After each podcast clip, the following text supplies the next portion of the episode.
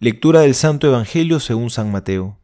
En aquel tiempo, pasando de allí, Jesús vino junto al mar de Galilea, subió al monte y se sentó allí, y se le acercó mucha gente trayendo consigo cojos, lisiados, ciegos, mudos y otros muchos. Los pusieron a sus pies, y él los curó.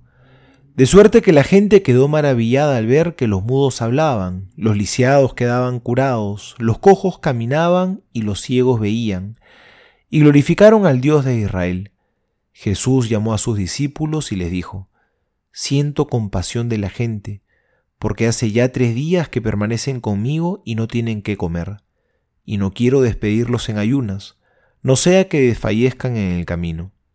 Le dicen sus discípulos, ¿Cómo hacernos en un desierto con pan suficiente para saciar a una multitud tan grande?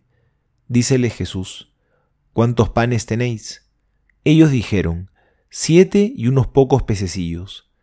Él mandó a la gente acomodarse en el suelo, tomó luego los siete panes y los peces, y dando gracias los partió, e iba dándolos a los discípulos, y los discípulos a la gente. Comieron todos y se saciaron, y de los trozos sobrantes recogieron siete espuertas llenas. Palabra del Señor, gloria a ti, Señor Jesús. Esa lectura del Evangelio nos dice que Jesús subió al monte y se sentó, y mucha gente acudió a él, llevando tullidos, ciegos, lisiados, sordos y mudos.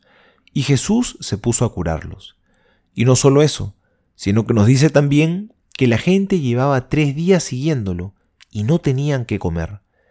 Quizá lo primero que nos hace recordar es lo necesitados que estamos de Dios las enfermedades físicas de estos hombres y el estómago vacío quizás son muy evidentes, pero nos tiene que recordar que nosotros también estamos necesitados y hambrientos, pero hambrientos de Dios, que solos no podemos, nos equivocamos, que necesitamos de su perdón, su misericordia, de su gracia para ser mejores. Necesitamos que Dios nos cure y nos alimente.